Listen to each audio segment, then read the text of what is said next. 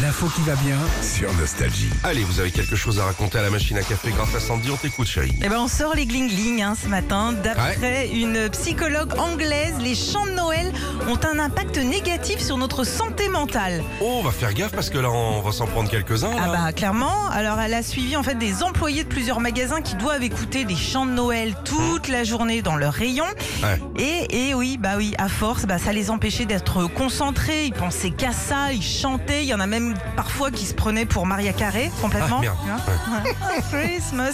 Alors, euh, quand tu sais que All I Want for Christmas is You est diffusé 5 millions de fois par jour, ça se comprend. À un moment, tu vois, ça te tape sur le ciboulot quand même. hein. Quand est-ce qu'on le remet nous Parce qu'on est un peu à la bourre, j'ai l'impression, non ça va très bien Ah, On va bientôt le passer, t'en fais pas. Normalement, Ah, on t'en fais commence pas. l'été, hein, je Oui, crois, non Oui, nous on commence vers le 14 juillet, juste après. euh, alors d'abord il y a All I Want for Christmas et Last Christmas Ouais, de, au 15 août de Wham. Ouais. Bon, en gros, d'après elle, les chants de Noël rendent fou. Alors, bah, si vous voulez tester, justement, il y a une web radio Nostalgie Noël sur l'appli Nostalgie et vos enceintes connectées. Allez-y et puis bonne fête.